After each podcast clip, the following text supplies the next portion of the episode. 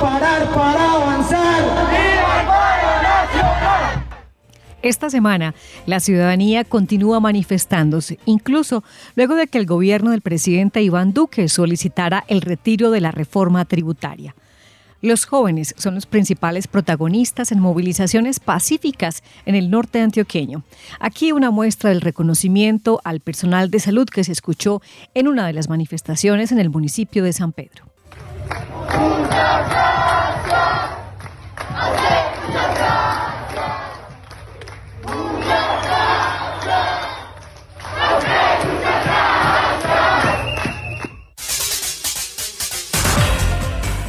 Cada día que amanece hay un nuevo reto, pero también una respuesta a los desafíos y oportunidades en esta región, donde la riqueza natural, la fe y el talento de la gente se suman. Sintonía Norte, el noticiero de los 17 municipios del norte antioqueño. Escucha aquí, sonidos de una región. Buenas tardes, bienvenidos a la emisión número 41 de Sintonía Norte, correspondiente al 7 de mayo del año 2021. Primera semana de este mes y como mencionábamos hace unos instantes en los sonidos introductorios de nuestra emisión de hoy, pues los colombianos y particularmente también los habitantes de nuestra región, especialmente los jóvenes, siguen marchando para expresarse ante las situaciones críticas que en el país enfrentan sectores como la educación, la salud, los transportadores, los taxistas, los comerciantes. En varias zonas del país hemos visto un panorama desolador que cada vez nos invita a pensar más en que el derecho a la vida es fundamental y sobre todo una vida digna. John Freddy Sepúlveda, compañero de presentación de nuevo. Buenas tardes para usted también. Bienvenido a esta nueva emisión de Sintonía Norte. Saludo para usted, María Noemi. Saludo para todos los oyentes. Y por supuesto, usted hacía un comentario de entrada bastante interesante, lo que tiene que ver con nuestra realidad, lo que actualmente vive nuestro país. Ya una semana de manifestaciones por los derechos, claro, ante la Constitución está consagrado en el número 37, donde todos tenemos ese derecho a hacerlo, pero también eh, no podemos caer en un momento de crisis también por eh, el vandalismo y los hechos ya en, en, algunos casos casi de terrorismo que ha ocurrido en el país. Pues todos tenemos que tener un mismo ideal, sacar este barco adelante, que esta semana parece que se nos, ha hundido de a poco. Es la invitación, nuestro sentido patrio y seguir adelante, que tampoco la esperanza, la fe y el respeto por los demás, por la vida misma, decaigan. Es nuestro saludo aquí en Sintonía Norte. Pues María de Noemi, de otro lado, yo quiero comentar que estamos comenzando un mes especial dedicado a las madres y aunque este año seguimos celebrando de forma ya no tan atípica, porque hablar de encuentros virtuales es algo común, la idea siempre va a ser reconocer su gran valor. Y como ya sabemos, este año el Día de la Madre se trasladó oficialmente para el último fin de semana de mayo. Sin embargo, en Sintonía Norte desde ya extendemos nuestro saludo para esas personas que todos los días velan por el bienestar de sus hijos, porque la labor de una madre es para toda la vida. Y a continuación, los titulares aquí en Sintonía Norte. Transporte incrementa costos de la carne. En Briseño persisten cuatro carnicerías de las 12 que había hace cinco años cuando se cerró la planta municipal. Líderes sociales y ambientales de San Pedro invitan a denunciar casos de tráfico de fauna y flora en Montefrío.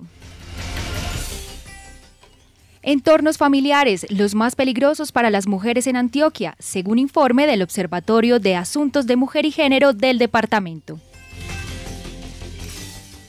En San José de la Montaña, comunidad e instituciones se unen para mejorar la vía que conecta al municipio con Sabana Larga y San Andrés de Cuerquia. El Mirador del Norte ratifica la visión de turismo sostenible en Belmira. Este espacio está ubicado en la vereda La Amoladora. Que el exceso de información no lo enferme. Criterios para depurar contenidos de las redes sociales.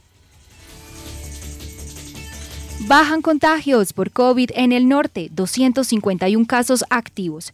El nivel de alerta en los hospitales se mantiene. La invitación, sígase cuidando. Estas y otras noticias e historias de la región en Sintonía Norte. sintonía que lleva magia y que sirve de transporte a la imaginación.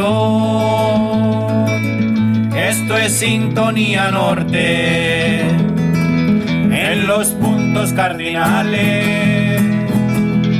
Se escucha el reporte de historias y noticias. Esto es Sintonía Norte, el programa que palpita, llevando cada reporte, donde escuchas, viajas, vives, es en Sintonía Norte.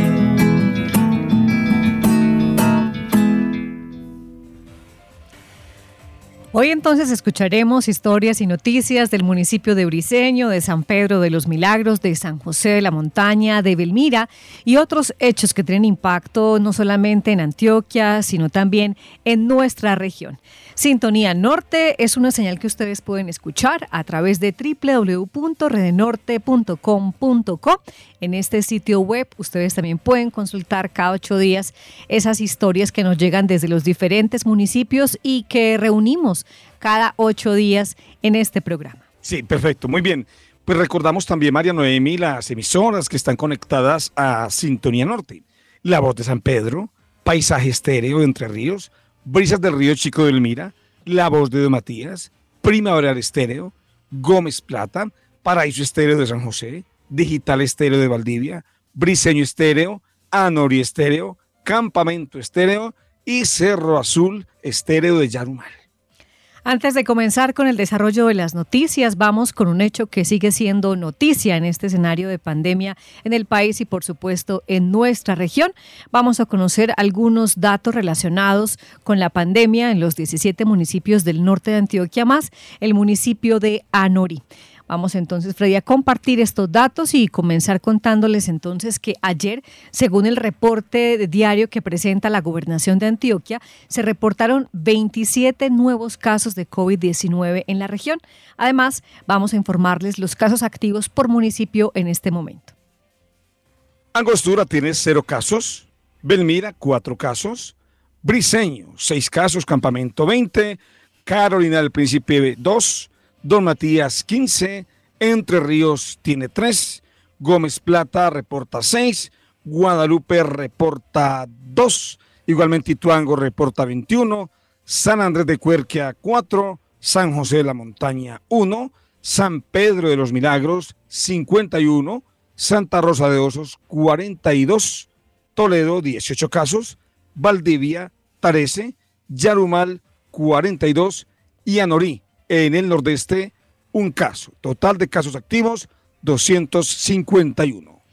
Recordemos que comenzamos esta semana en el norte de Antioquia con 284 casos activos, según el reporte del 3 de mayo, y hoy tenemos, como usted lo dice, Freddy, 251. Las cifras siguen bajando, pero el autocuidado debe ser permanente, pues recordemos que el virus sigue activo y puede estar donde menos lo pensemos. Una de las prácticas que se ha observado es que cada vez que creemos que la situación está superada, luego vuelve más adelante un nuevo reporte de pico eh, de contagios, por eso es importante mantener estas medidas de autocuidado. Conectada con la región desde la vereda La Primavera del municipio de Anorí, Juliana Rendón.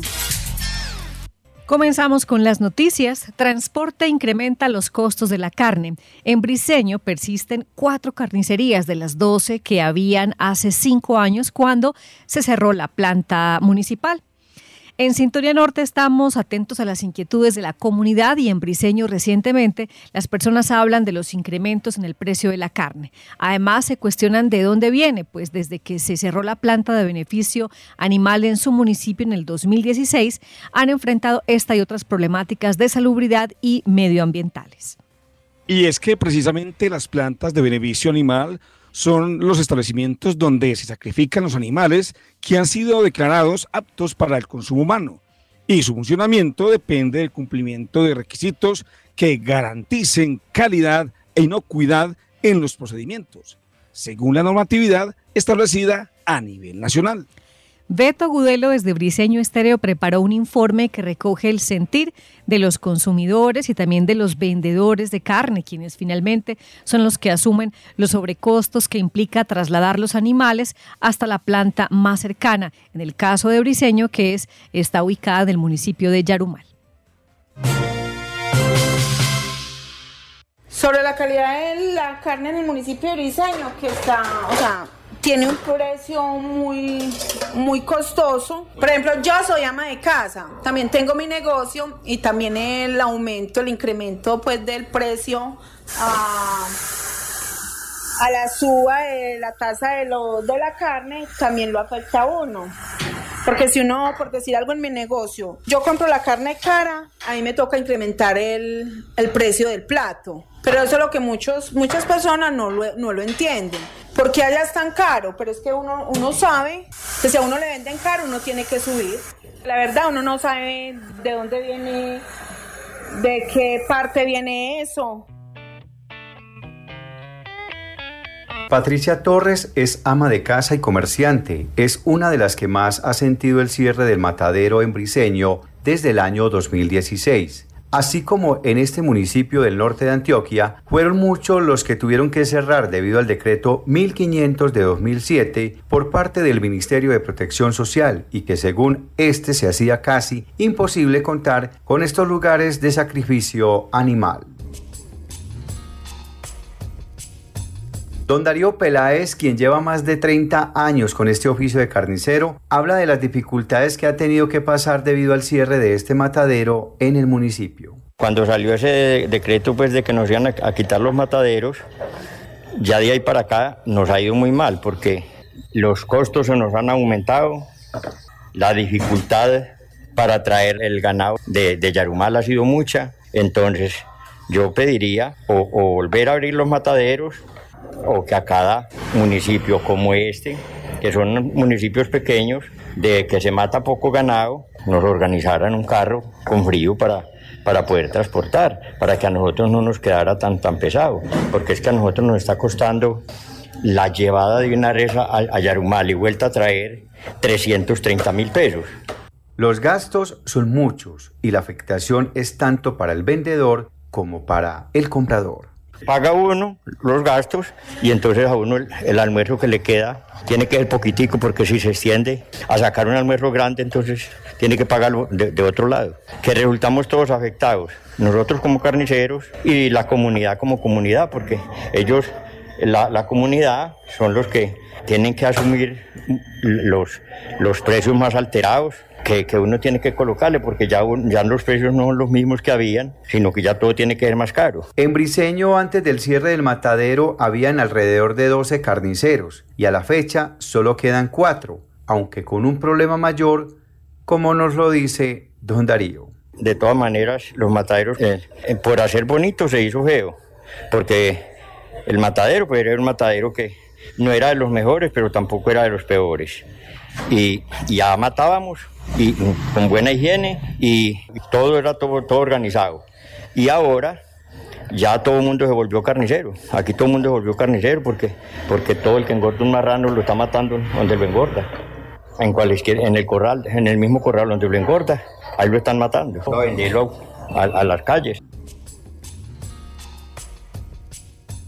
Le preguntamos al secretario de Agricultura del municipio, Reinel Ochoa, qué se ha hecho por parte de la administración municipal para tratar de darle apertura nuevamente al matadero.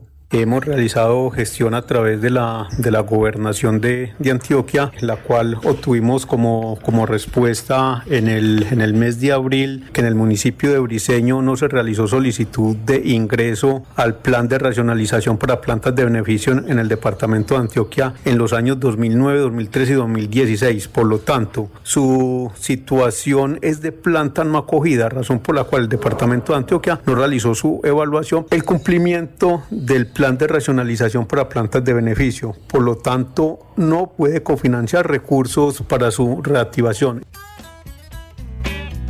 Y es que no solo en Briseño, sino también en los otros municipios del norte quienes tienen la misma situación, lo que puede llevar a un problema de salud pública. Municipios como Valdivia, Briseño, Campamento, Angostura llevan las reses y cerdos a Yarumal que cuentan con este servicio.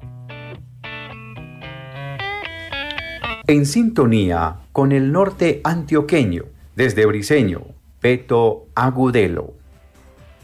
Gracias a Beto Agudelo por esta nota. Y es que actualmente la región norte cuenta con dos plantas de, beneficio animal de reses y porcinos. En Yarumal, de carácter público y regional. Santa Rosa, de carácter privado y regional. Y en el nordeste, en Anorí, cuenta con una de carácter pública y para el autoconsumo en el municipio.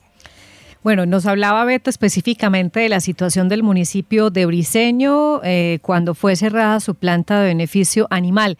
En otros eh, municipios del norte las plantas se cerraron en diferentes años. Por ejemplo, en Don Matías se cerró en el 91 y desde entonces se abastecen en plantas de Medellín o San José del Nus. En Entre Ríos se cerró en 1994 y llevan la carne desde Santa Rosa. En Belmira en 1995 en San Pedro en el 2001, en Valdivia en el 2003, en San José de la Montaña en el 2005 y en el municipio de Campamento en el 2016. Garantizar los procedimientos para que la carne para el consumo humano no afecte la salud de las personas fue el propósito del decreto 1500 del año 2007 del Ministerio de Protección Social. Sin embargo, el cierre de las plantas de beneficio animal, comúnmente llamados mataderos municipales, por no cumplir con los requisitos, conllevó en algunos casos al incremento de sacrificio y comercialización de manera clandestina de la carne, lo que puede significar también una problemática que finalmente aún sigue sin resolverse. Conectada con la región desde la vereda del filo del municipio de Entre Ríos, Marley Ceballos.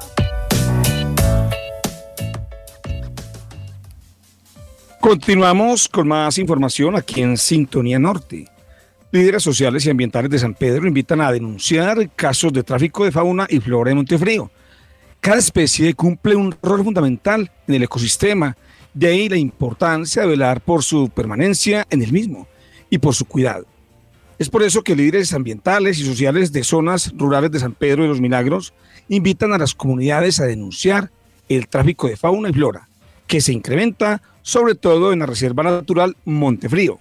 Esto con la llegada de turistas. Además, insisten en San Pedro en la necesidad de conocer el territorio y el rol que cumple cada especie en el ecosistema para fortalecer la conciencia de protección permanente entre todos los sanpedreños y visitantes.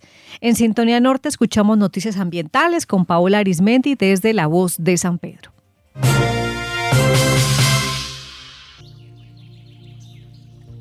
Llamado a vecinos para que denuncien tráfico de especies de la Reserva Natural Montefrío en San Pedro.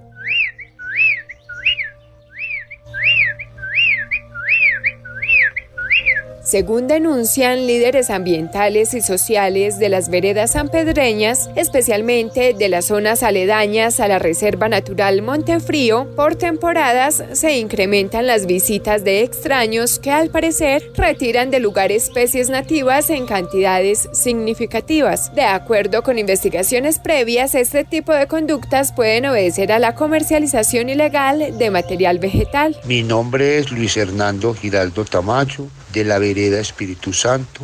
Para nosotros es un deber proteger todas las especies de fauna y de flora que existen en nuestro territorio, ya que tenemos gran riqueza en aves, insectos, armadillos, cirigüeyas, arditas, lo mismo las variedades de árboles como el roble, dragos, siete cueros, el chilco, Evitemos la caza de animales. Es un crimen para nuestro ecosistema. No dañemos nuestra flora. Prohibido vender musgos, líquenes, tierra capote. Invito a las comunidades de estos sectores a denunciar el tráfico ilegal de animales y de flora. Es su responsabilidad. Rodolfo Correa, integrante de la Mesa Ambiental, insiste en que la tarea de la comunidad sanpedreña no solo consiste en denunciar los atropellos contra este ecosistema, sino que como habitantes del territorio, todos deben comprometerse con la conservación de los recursos naturales. San Pedro contiene gran parte de esa biodiversidad de la que goza Colombia, de las especies de anfibios, de serpientes, de mamíferos. Recordemos que San Pedro, de los 229 kilómetros cuadrados, el 80% está intervenido en pastos y en cultivos y el 20% restante en rastrojos y en bosque. Tenemos muchas especies de anfibios, están datadas en los estudios más de 50 especies de aves. Mamíferos tenemos mínimo 16 especies que están inventariadas, obviamente hay muchas más. En San Pedro se practica mucho la cacería extractiva de lo que es guagua, gurre, para fines de consumo y además es parte como de la cacería deportiva que se realiza en el municipio que todavía es un flagelo muy grande que tienen nuestras reservas y también la extracción de aves para tener en cautiverio como los insontes, los carriquíes, las mirlas, entre otras especies que son utilizadas dentro de esta red de tráfico que a nivel mundial ocupa el tercer renglón en lo que tiene que ver con tráficos ilegales. En Colombia cada año se decomisan alrededor de 300.000 ejemplares de flora comercializados ilegalmente. Las especies que más se trafican son las orquídeas y la palma de cera. Juan Lázaro Toro Murillo, ingeniero forestal, explica que todas las especies cumplen una función en su medio natural y si se retiran se produce un desequilibrio. Todas las especies en general cumplen una función en los ecosistemas. Estas especies son propias de los bosques como zonas altas, proveen gran cantidad de alimento a gran cantidad de especies de fauna, aves y roedores y otros mamíferos. Además también cumplen una función como todos los seres vivos en la regulación pues como el ciclo hidrológico, en la captación del gas carbónico y liberación de oxígeno y entre otras. Son especies que viven muchos años pero que se demoran mucho para crecer, entonces cualquier afectación del ecosistema no tienen esa capacidad de adaptarse tan rápido y eso hace que sean altamente susceptibles a que desaparezcan. Tenemos unos territorios que antaño son muy privilegiados por la diversidad, con muchas especies de plantas y de animales que nos han acompañado, pero que se relegaron prácticas humanas de acorralarlas en el bosque, de cazarlas, de talarlas. Y ahí lo que se busca es que se conozca esta especie y se empiecen como unas acciones para poderla volver a recuperar en los ecosistemas de aquí del municipio de San Pedro. La Humata de San Pedro viene trabajando para hacerle frente a todos los delitos contra el medio ambiente. Por eso hace un llamado a los habitantes del municipio para que se unan al cuidado de las especies nativas. Mi nombre es Steven Londoño, yo soy el director de la Humata del municipio de San Pedro de los Milagros. Tomar conciencia, no debemos estar en nuestros campos deforestando o haciendo estas talas indiscriminadas. Es el llamado también a toda la comunidad que nos colaboren y nos den ese aviso a las personas que están realizando estas talas indiscriminadas. Nosotros desde la UMATA venimos realizando un trabajo muy importante en la parte del seguimiento de las veredas. Con la Corporación Autónoma Regional Corantioquia también estamos pasando los informes, ellos también nos están colaborando mucho para la protección. El tráfico de especies es considerado un problema de seguridad nacional, por eso se ha endurecido la normativa frente a este tipo de delitos. Sin embargo, especies nativas, algunas amenazadas, siguen siendo vendidas de manera ilegal. En sintonía con el norte antioqueño, Paola Arismendi desde La Voz de San Pedro. Gracias, Paola, por tu nota, muy importante lo que nos contaba también el ingeniero forestal Juan Lázaro Toro, para que recordemos que todas las especies cumplen una función especial en la Tierra y si la retiramos, no solo afectamos la especie que tomamos, sino a todo el ecosistema. Hola, un saludo muy especial para todos los del norte de Antioquia, conectados con la región La Familia Ospina Orrego, desde la vereda Balsa, en el municipio de Gómez Plata. Una 25 minutos, continuamos con más información en Sintonía Norte. En San José de la Montaña, la comunidad y las instituciones se unen para mejorar la vía que conecta el municipio con Sabana Larga y San Andrés de Cuerquia. Las vías nos conectan porque permiten el intercambio social y comercial entre las poblaciones. Por eso en San José de la Montaña actualmente tanto la comunidad como la institucionalidad gestionan e intervienen, invierten recursos en el mejoramiento de sus rutas. Oscar Daniel Villegas de Paraíso Estéreo nos tiene más información sobre estas alianzas para el beneficio de las comunidades, en especial las del sector rural, específicamente en el torno a la vía que conecta a este municipio con Sabana Larga en el occidente y San Andrés de Cuerquia en el norte.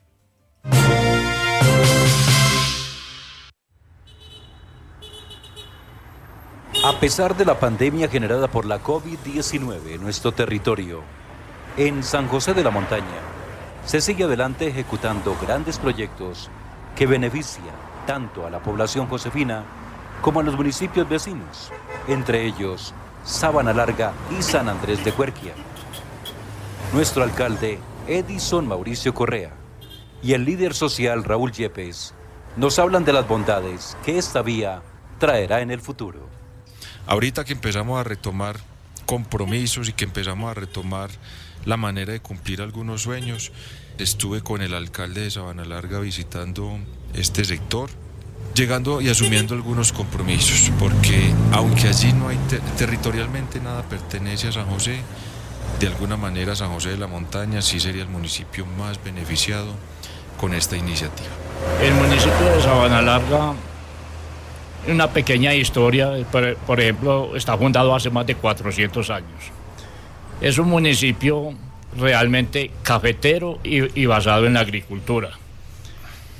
Los beneficios que esta vía prestaría a San José de la Montaña y prestaría también a San Andrés de Cuerria porque hay territorio perteneciente a San Andrés cruzado por esta vía. San José se beneficiaría especialmente, creo que en el comercio, porque si hay la vía para venir acá, sobre todo para sacar la leche, que en muchas regiones de allá se presenta la forma de producir bastante leche, pues vendrían acá, llevarían sus insumos agropecuarios, de pronto su mercadito y por el estilo así muchas cosas que, que sean necesarias e incluso podrían hasta traer sus productos de, esas veredas, tanto como digamos el plátano, la yuca, choclo, de, bueno, muchos productos que, que dan en esa región. Veredas beneficiadas más que todo del lado de Sabana Larga serían eh, Candevá, La Florida, El Socorro, El Tambo, Niquia, Tesorero. Estas dos últimas, por ejemplo, en la parte alta también son aptas para la producción de leche. Entonces yo creo que esta vía es demasiado importante. Tampoco creo que sea muy extensa. De Sabana Larga a los tendidos, punto de partida, donde arrancaría la vía hacia acá, son 16 kilómetros. Hasta el corregimiento del Oro son 25 kilómetros. Del punto de partida hacia acá le calculamos más o menos otros 16 kilómetros. Entonces serían 32 kilómetros hasta llegar a la vereda de Llanadas, que ya ahí pues hay una vía asequible. Y de Llanadas al municipio de San José de la Montaña son 14 kilómetros. Entonces si hacemos cuentas, es un terreno más corto que si tuviéramos que salir por la vía el playón Liborina hasta llegar a Sabana Larga y mucho más si vamos a ir hasta Loro.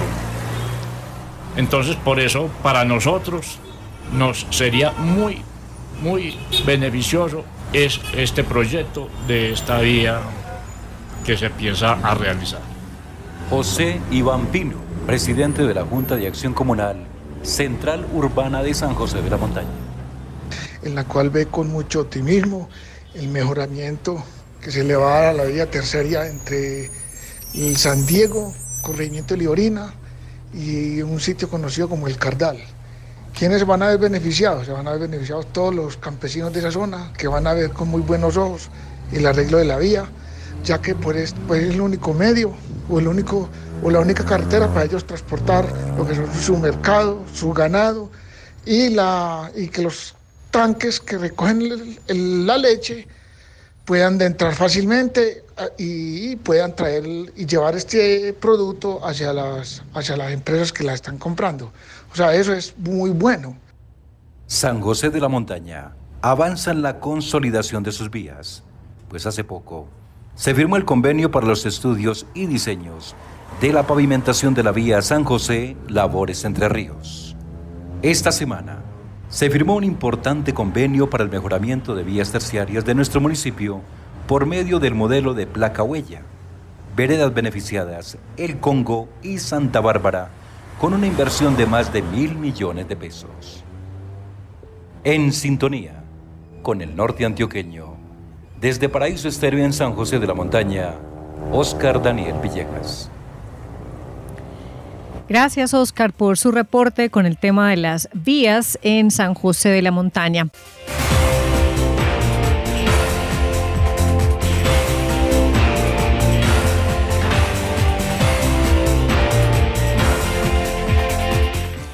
Estamos de vuelta con la segunda parte del programa Sintonía Norte y si usted acaba de llegar apenas a escucharnos a través de la radio, pues les recordamos que hablamos ya de noticias de San Pedro de los Milagros con la denuncia que hacen los líderes sobre el tráfico ilegal de especies de fauna y flora en la reserva Montefrío.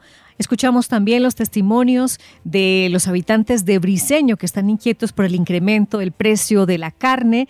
Y también estábamos hablando del mejoramiento de la vía El Socorro en eh, San José de la Montaña, un trabajo que se está haciendo conjuntamente comunidad, instituciones para mejorar la conectividad de este corredor vial que permite la comunicación entre los habitantes de Sabana Larga en el occidente antioqueño, San José de la Montaña y también San Andrés de Cuerquia.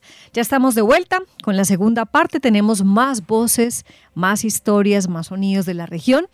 Eh, recordemos antes que Sintonía Norte es una producción de la Asociación de Medios de Comunicación del Norte de Antioquia, Red Norte. Los invitamos para que nos sigan, busquen estas informaciones que publicamos aquí en nuestras redes sociales. En Facebook nos puede encontrar como Red Norte, en Twitter e Instagram como arroba redenorte-co.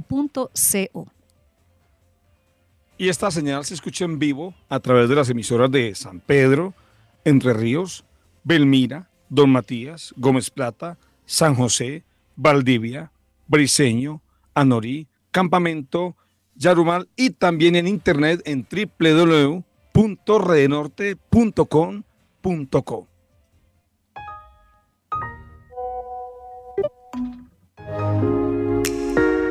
En la era de la información y el entretenimiento tienes muchas alternativas.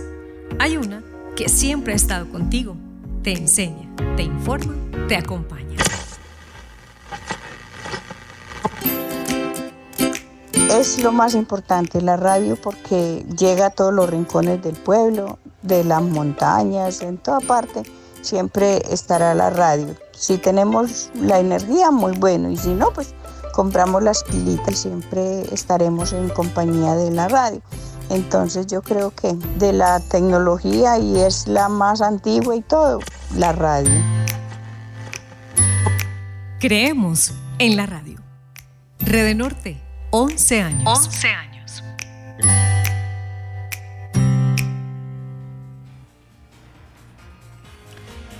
Continuamos con más información. Entornos familiares, los más peligrosos para las mujeres en Antioquia, según informe del Observatorio de Asuntos de Mujer y Género del departamento.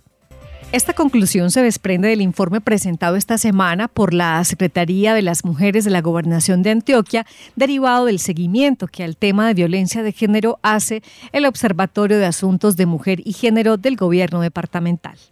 Natalia Velázquez Osorio, secretaria de las Mujeres del departamento, presentó un resumen de los datos obtenidos en el año 2020. En este informe abordamos análisis en temas tan trascendentales como los presuntos feminicidios, los feminicidios, asesinatos de mujeres, la violencia intrafamiliar y los delitos sexuales. ¿Qué nos genera de aquí una reflexión? Más del 70% de los feminicidios ocurridos en Antioquia en el 2020 fueron en los hogares de las víctimas, es decir, en su casa, apartamento, residencia, finca. El 81% de los casos de violencia intrafamiliar ocurrieron contra las mujeres. Cuando vemos el comportamiento de los meses, fueron febrero, marzo, abril y mayo del 2020, donde más denuncias se recibieron por violencia intrafamiliar. Tenemos que acordarnos que esa fue época de cuarentena, de confinamiento total, de aislamiento por COVID-19. Allí las mujeres pasaron más tiempo en casa en compañía de sus presuntos agresores y esto nos evidencia una vez más que siguen siendo los entornos familiares los más peligrosos para las mujeres. Frente al tema de delitos sexuales es lamentable que el 71% de los casos ocurrieran en contra de niños, niñas y adolescentes y que de estos el 84% eh, haya sido contra niñas y mujeres adolescentes. Esto quiere decir que son las niñas y las adolescentes mujeres las principales víctimas de delitos sexuales en Antioquia. Las subregiones de Antioquia en las cuales se registraron mayores índices de violencia intrafamiliar en contra de las mujeres durante 2020 fueron el Valle de Aburrá, el Oriente y el Suroeste. Las subregiones del Nordeste, Norte y Occidente fueron las que presentaron las cifras más bajas en relación con este tema. Conectada con la región, Flor Ochoa desde la vereda, el templete del municipio de Don Matías. Que el exceso de información no lo enferme criterios para seleccionar y depurar contenidos que nos llegan a través de las redes sociales. Importante recordar que según el DANE, la población en Colombia está alrededor de los 51 millones de personas, de las cuales 39 millones usan las redes sociales. Esto lo dijo el estudio Digital Global Overview Report 2021. Este estudio analiza el uso del Internet a nivel global. El estudio refleja el poder que tiene actualmente la comunicación digital y aunque aún hace falta conexión a Internet, sobre todo en las zonas rurales de nuestro país, la penetración del Internet en Colombia se sitúa en el 68% en enero del presente año. Así pues, cada vez se incrementa el acceso a gran cantidad de información, falsa o verdadera, que termina algunas veces por confundirnos. ¿Cómo saber entonces qué es cierto y qué es falso de lo que encontramos en las redes? Pues no siempre es fácil saberlo. Por eso hoy en Sintonía Norte consultamos una opinión técnica que puede orientarnos al respecto. Es momento de dar paso a Susana Bendaño, nuestra compañera de Red Norte, quien se encuentra con alguien que nos va a orientar y que conoce muy bien este comportamiento de la información en las redes sociales. Susana, buenas tardes, adelante con su invitada. Muchas gracias compañeros y un saludo muy especial a los oyentes de Sintonía Norte. Hoy vamos a hablar sobre un tema que nos interesa a todos y es que podemos decir que el uso de las redes sociales y la posibilidad de tener una herramienta como los celulares a través de los cuales tomamos fotos, grabamos audio y videos ha incrementado los procesos de comunicación porque ahora casi todo está al alcance de nuestras manos y esto tiene ventajas porque nos acerca a las personas también nos ayuda a estudiar, a conocer el mundo, pero a su vez tiene desventajas, pues no siempre somos conscientes de los contenidos que compartimos ni de su veracidad. Es por eso que hoy en Sintonía Norte vamos a conversar con Daniela Arbeláez, comunicadora social y estratega digital, es decir, experta en redes sociales. Daniela, bienvenida a Sintonía Norte y cuéntenos un poco de lo que usted hace para que entremos en el contexto de este mundo digital. Hola Susana, pues primero darte las gracias por la invitación, un saludo a todas las personas que hoy se conectan con nosotros. Yo creo que lo que estabas diciendo es algo muy importante porque que en las redes sociales existen desde hace muchos años y en estos momentos se mueven entre, por decirlo así, entre odios y demonios. Uno de los principales beneficios es que la comunicación es directamente directa. Nosotros podemos interactuar más fácil con las personas y nosotros podemos hablarle de una manera más horizontal a la persona que está detrás de la pantalla. Bueno, precisamente entonces este campo de la comunicación digital es muy amplio, por eso en esta entrevista queremos centrarnos en cómo nosotros como usuarios podemos hacer un uso adecuado de ella. Además de esos beneficios que nos comentaba de una comunicación más horizontal, ¿qué otros beneficios tiene para nosotros la comunicación digital? La era digital y ya con el tema de la pandemia se ha agudizado más. Los beneficios realmente son muchos, desde el tema de comercialización, marketing, comunicación de ventas, que nos permiten segmentar de manera más detallada a nuestro público. Hablo de los emprendimientos, de los emprendedores y los empresarios, y le podemos llegar de una manera más precisa y más contundente a quien necesita nuestros productos y servicios o definitivamente a quienes están interesados en consumir nuestros productos o nuestros servicios. Antes de pronto invertíamos más en comprar, en imprimir eh, unos volantes, ahorita podemos hacerlo y optimizar mejor los recursos poder llegarle a esa persona que realmente está interesada, cosa que de pronto los medios tradicionales no nos permiten. Ejemplo, yo voy en un bus eh, y el conductor eh, prende la radio, todas las personas lo escuchamos de una manera muy aleatoria. ¿cierto? Mientras que yo uso mi celular y puedo elegir qué quiero ver. En esa posibilidad que tenemos los usuarios de elegir el contenido que vamos a acceder o el cual vamos a consumir en nuestro país, ¿cuáles son como esos temas que más se buscan en Internet? Bueno, si hablamos de nuestra posición actual, el contenido que más se consume es el contenido amarillista, que muestra eh, disputa, de guerra y de cosas que de pronto no nos muestran los medios alternativos. Eh, el tema digital apela mucho al comportamiento humano. Hay otra cara más amable que son el tema más divertido. El tema, si tú tienes un emprendimiento, pues la idea es que informes, pero que también diviertas y entretengas a las personas, porque las redes sociales eh, son eso, son entretenimiento y diversión y eso para eso fue pensado. Entonces, las redes sociales en estos momentos lo que más se consume son los videos. Eh, un ejemplo puntual es que Instagram hace poco sintió pagos gigantados de una empresa que es TikTok, eh, que se les interpuso en el imperio de Facebook. Facebook es el dueño de Instagram y crearon, eh, como sintieron que TikTok les estaba robando protagonismo y usuarios, ellos crearon los Reels. Los Reels son los videos rápidos que te permiten tener más visibilidad. Es decir, que si no haces videos es más complicado que te puedan ver. Y otra cosa que, consumimos mucho también son las fake news, que son las noticias falsas que ahora se agudizan más con la evolución tecnológica de las redes sociales y devuelven virales de una manera más fácil. Bueno, varios de nuestros oyentes se pueden sentir identificados con eso que usted nos cuenta, porque aunque no tengamos redes sociales como TikTok, sí nos llegan constantemente los videos que hacen parte de esa plataforma a través de WhatsApp, por ejemplo. Aquí vamos a hablar de la sobrecarga informativa, que la han denominado la enfermedad de la era digital. ¿Esto en qué consiste y cómo la podemos evitar? Bueno, Susana, como tú lo dices, la intoxicación digital y también conocida como la sobrecarga informativa se refiere realmente a la gran cantidad de información que está disponible desde la misma llegada de la Internet. Y además es como la acción que dificulta a los usuarios que tomen decisiones y se mantengan informados en profundidad sobre un tema puntual. Como así? Existen muchas, muchas informaciones, entonces no existe eh, la, como el discernimiento ni la persona que pueda elegir sobre cuál es la verdad absoluta. Sin duda todos nos hemos sentido abrumados por el exceso de información desde la llegada del Internet y sobre todo desde la manera como las personas ya tienen el celular, desde los niños, ahorita a un niño de siete años te trae eh, el niño Dios un celular, hasta mi mamá, por ejemplo, y mi papá, 85 años, ellos lo más importante es su celular. Eh, básicamente, cualquier persona puede tener un dispositivo y es muy fácil que se conecte a Internet, entonces tienen acceso garantizado a una cantidad de información en muy pocos segundos. Sin embargo, yo hago una reflexión, el Internet es como un bosque lleno de árboles, solo que en lugar de árboles tenemos muchos contenidos variados. Ya tú verás a cuál árbol te diriges. Demasiados datos informativos versus muy poco tiempo para leerlos. ¿Cómo evitar esta intoxicación? Debemos primero seleccionar qué páginas seguimos, debemos seleccionar cuáles son las fuentes de información con las cuales estamos replicando.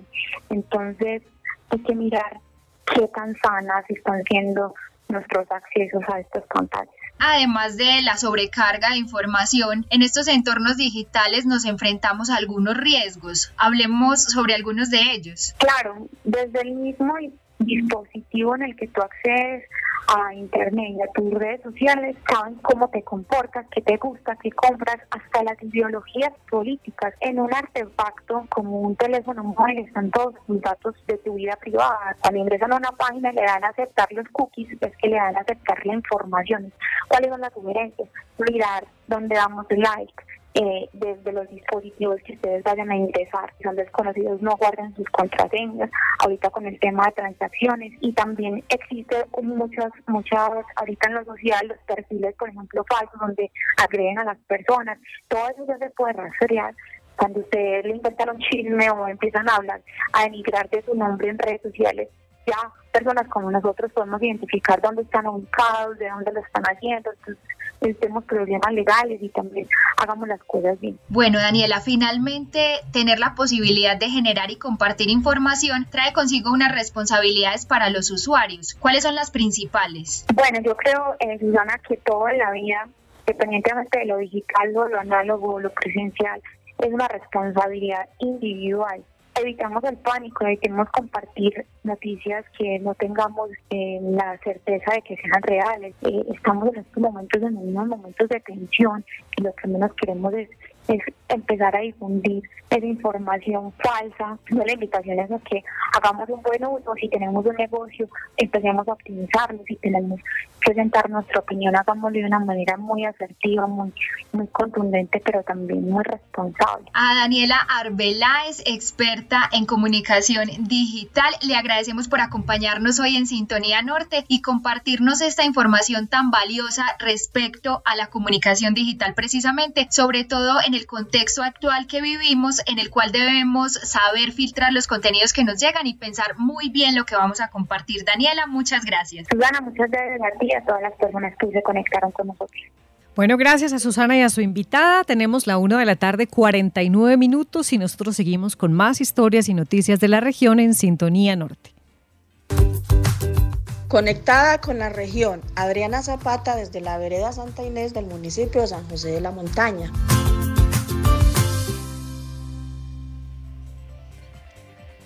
El Mirador del Norte ratifica la visión de turismo sostenible en Belmira. Este espacio está ubicado en la vereda La Amoladora.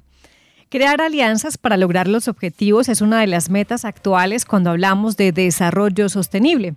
En Belmira, tras el trabajo conjunto entre líderes comunitarios y la alianza EPM-PNUD, se ejecuta un proyecto de emprendimiento para fortalecer el turismo sostenible, la economía y articular a las comunidades. Jason Valencia de Brisas del Río Chico nos cuenta más detalles de este lugar, que desde ahora se llama el nuevo mirador del norte antioqueño.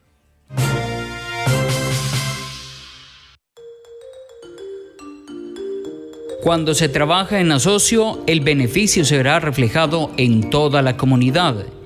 Es el caso del Mirador del Norte, un proyecto construido en la vereda La Amoladora, a unos 2.950 metros sobre el nivel del mar. En diálogo con el presidente de la ASO Comunal Belmira, esto nos contó sobre la finalidad de este proyecto. Hola mi gente, ¿cómo van? Eh, mi nombre es Deiner Sebastián Pulgarín, yo soy el presidente de la ASO Comunal del municipio de Belmira y hoy pues queremos compartir algunas cositas que pasan en el municipio de Belmira, como eh, lo es nuestro proyecto de emprendimiento con el mirador turístico en la vereda la Moladora. Pues les contamos que este proyecto de emprendimiento se ganó mediante la alianza EPM-PNUD, donde varias de nuestros líderes participaron en esta convocatoria de nuestros líderes de las veredas y se decidió eh, este proyecto piloto, ya que no lo habíamos ganado, realizarlo en la vereda de la Moladora. Es un proyecto de emprendimiento que lo que busca es básicamente dos, tres cosas. La primera es articular comunidades. Entonces en este proyecto eh, vemos que están beneficiadas las comunidades del Hoyo, San Cudito Parte Baja y la vereda La Moladora, ¿cierto? Son los directamente implicados ya que el sendero tiene que ver con estas tres veredas, ¿cierto? Entonces, ese es el primer objetivo, articular comunidades, que la gente se empodere de lo que tenemos y todas estas cosas, ¿cierto? El segundo es el el, turismo ecológico, eh, disfrutar de nuestro medio ambiente, de nuestra fauna, de nuestra flora y todo eso. Y no solamente eso, lo más importante es contarle a nuestros turistas, a nuestra comunidad, a toda Colombia, que Belmira tiene unos senderos muy hermosos los cuales eh, se pueden aprovechar. Tenemos como referente el páramo, pero también tenemos otras rutas alternativas. Ya el tercer objetivo y como finalidad principal es generar ingresos también a nuestras, a nuestras comunidades. Entonces podemos ver eh, alternativas en este sendero, eh, podemos disfrutar de la ganadería, podemos disfrutar de la torchicultura, ¿cierto? Son, son bases de la economía en Belmira. En, este, en estos sectores hay buenas fincas ganaderas, hay truchera, la gente que quiera disfrutar del turismo religioso también lo puede hacer y el turismo ecológico como tal. Este sendero ha sido un, poco complejo eh, llegar a materializar todos estos sueños que teníamos por lo de la pandemia y por todas estas cosas tocó aplazar eh, los diferentes procesos que, que, que, tiene que ver pues como en la parte de la construcción y todo esto, pero gracias a Dios a la alianza EPM PNUD, a la administración municipal y a toda la gente que nos ha apoyado vemos que cuando se trabaja en comunidad los esfuerzos son más bastantes, la satisfacción es, se siente como algo muy bonito dentro del alma. Entonces, invitar a todo el mundo a que sigamos pues como fortaleciendo las comunidades, apoyando a todos estos procesos, todos estos proyectos que esperamos pues sean del disfrute de todo el mundo. En nombre del lazo comunal del municipio de Almira, a todos agradecerle y, a disfrutar de este sendero ecológico. La vereda La Amuladora cuenta con 50 casas aproximadamente y donde conviven 180 familias. Nora Londoño, encargada del fortalecimiento comunitario, nos cuenta cuál es la expectativa de los habitantes de la vereda. La comunidad eh, está muy contenta y muy satisfecha. La visión o el impacto que ha ocasionado es positivo, ya que ellos ven este proyecto como una fuente de desarrollo en la comunidad, la cual lo ven desde el punto de vista de generar ingresos para mejorar la economía de sus hogares. La comunidad está estructurando unos pequeños proyectos como la construcción de pequeñas casetas comunales donde ellos ven la oportunidad de ofrecerle al turista comidas y comercialización de los pequeños eh, productos resultado de los cultivos que ellos mismos cosechan. También eh, piensan, eh, digamos, adjudicar viviendas para brindarle alojamiento al turista eh, y así poder, digamos, eh, generar otra fuente de ingresos. Esperemos pues que les traiga beneficios y así ayude al desarrollo de no solamente de la vereda, sino también del municipio. Así que si usted disfruta del turismo de naturaleza, caminatas y bicicleta de montaña, pues el Mirador del Norte lo espera. Para Sintonía Norte, desde el municipio de Belmira, informó Jason Valencia. Gracias a Jason Valencia por la nota. Como escuchamos, el Mirador del Norte, ubicado en la vereda La Amoradora, ratifica la visión de turismo sostenible en Belmira y nos muestra que el trabajo en equipo siempre será la mejor opción para alcanzar los objetivos.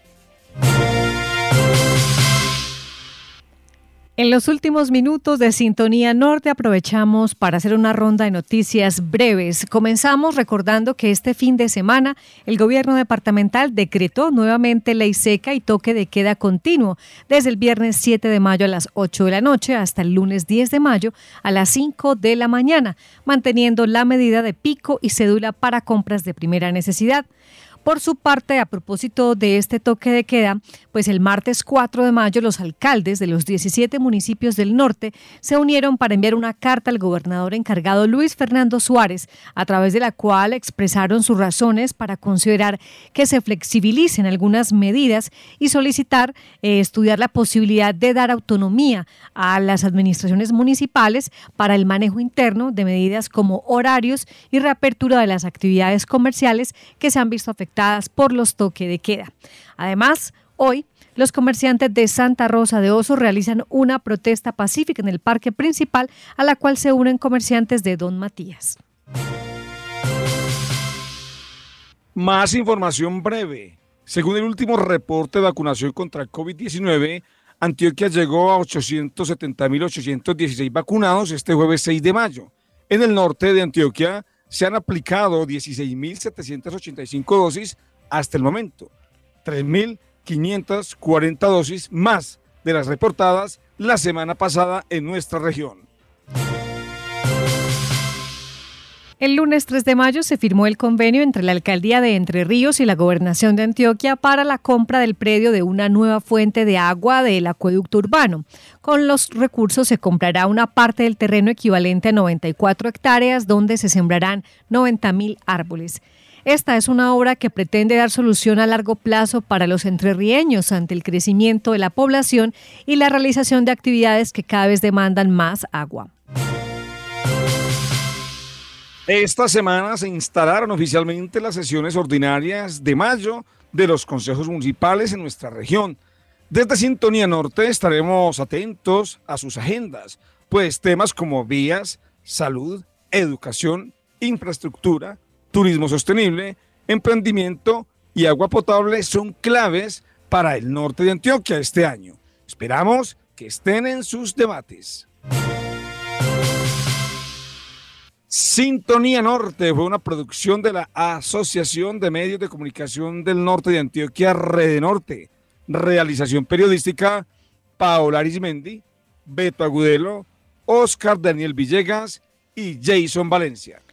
Esta emisión es posible gracias al apoyo técnico, hoy en el Máster Central Boris Montoya, en la conducción John Freddy Sepúlveda, en la coordinación Susana Bendaño, dirección y conducción María Noemi Ríos. Volvemos con más sonidos y voces de la región el próximo viernes y recuerden que en www.redenorte.com.co usted puede consultar de nuevo las historias y noticias que emitimos en esta emisión de hoy viernes. Una feliz tarde. 17 municipios conforman la subregión norte de Antioquia. Conectado con la región desde la vereda del Barcino Campamento, Davinson Roldán. Economías agroindustriales y gran potencial hídrico. Mi, mi, nombre es María Eugenia Vargas, conectada con la región desde la vereda del Limón, del municipio de Yarumal. Cuna de importantes hombres y mujeres protagonistas de la historia de Antioquia. Somos Astrida Bendaño. Y Victoria Lopera, conectada con la región desde el barrio El Altico en San Pedro. La historia se construye día a día y nosotros nosotros le seguimos el pulso. Sintonía Norte, el informativo de la región. Escúchenos todos los viernes a la una de la tarde por esta emisora.